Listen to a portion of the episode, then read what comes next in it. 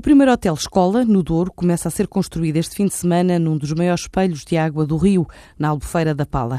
Trata-se de um investimento de quase 13 milhões de euros, com participado pelo CREN em 7 milhões. Pretende criar 170 postos de trabalho. Vai chamar-se Douro Royal Valley Hotel and Spa. Cinco estrelas. A ideia é juntar turismo de luxo, a formação hoteleira, que confere pela primeira vez um grau académico. Não é um conceito novo, já existe em países como Espanha e Suíça, diz o administrador da JAS, Joaquim Ribeiro, um dos promotores do projeto. Esta parceria que se estabeleceu com o Instituto Politécnico do Porto vai permitir, efetivamente, sendo aqui um modelo muito parecido ao de Lausanne ou de Barcelona, que é termos 30 alunos por ano, portanto cerca de 90 se acumularmos os 3 anos, e vamos ministrar aqui licenciaturas, mestrados, pós-graduações, em contexto de trabalho. Portanto, isto é um hotel com 69 quartos e depois temos mais 35 quartos para alunos e professores. Portanto, e terão aulas no mesmo espaço onde também trabalham, portanto, e interagem com os hóspedes. Portanto, este projeto é um investimento global de 12.700 mil.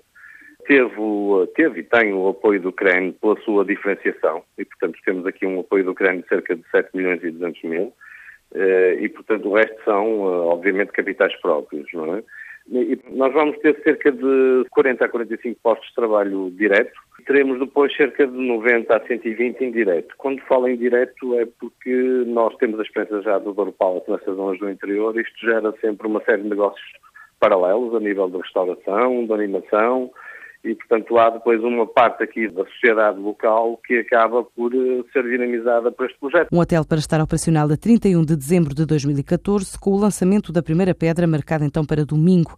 Hoje, aqui apresentado em Dia do Turismo de Portugal, assinar um protocolo de colaboração com a Federação Nacional de Associações de Business Angels, na Escola de Hotelaria e Turismo de Lisboa.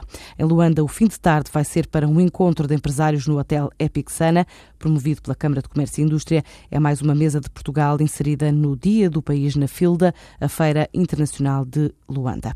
A portuguesa Holly, líder ibérica na produção de autocolismos, está a desenvolver uma investigação nos próximos três meses, em parceria com a Faculdade de Engenharia do Porto, que pretende melhorar as acessibilidades a pessoas com mobilidade reduzida. O projeto vai ser aplicado no Centro de Reabilitação Profissional de Gaia, vai envolver os vários utentes com deficiência e incapacidade que integram as sessões de fisioterapia e de terapia ocupacional. É mais uma aposta na investigação e desenvolvimento para a qual a empresa tem uma equipa de 20 colaboradores a trabalhar neste tipo de soluções.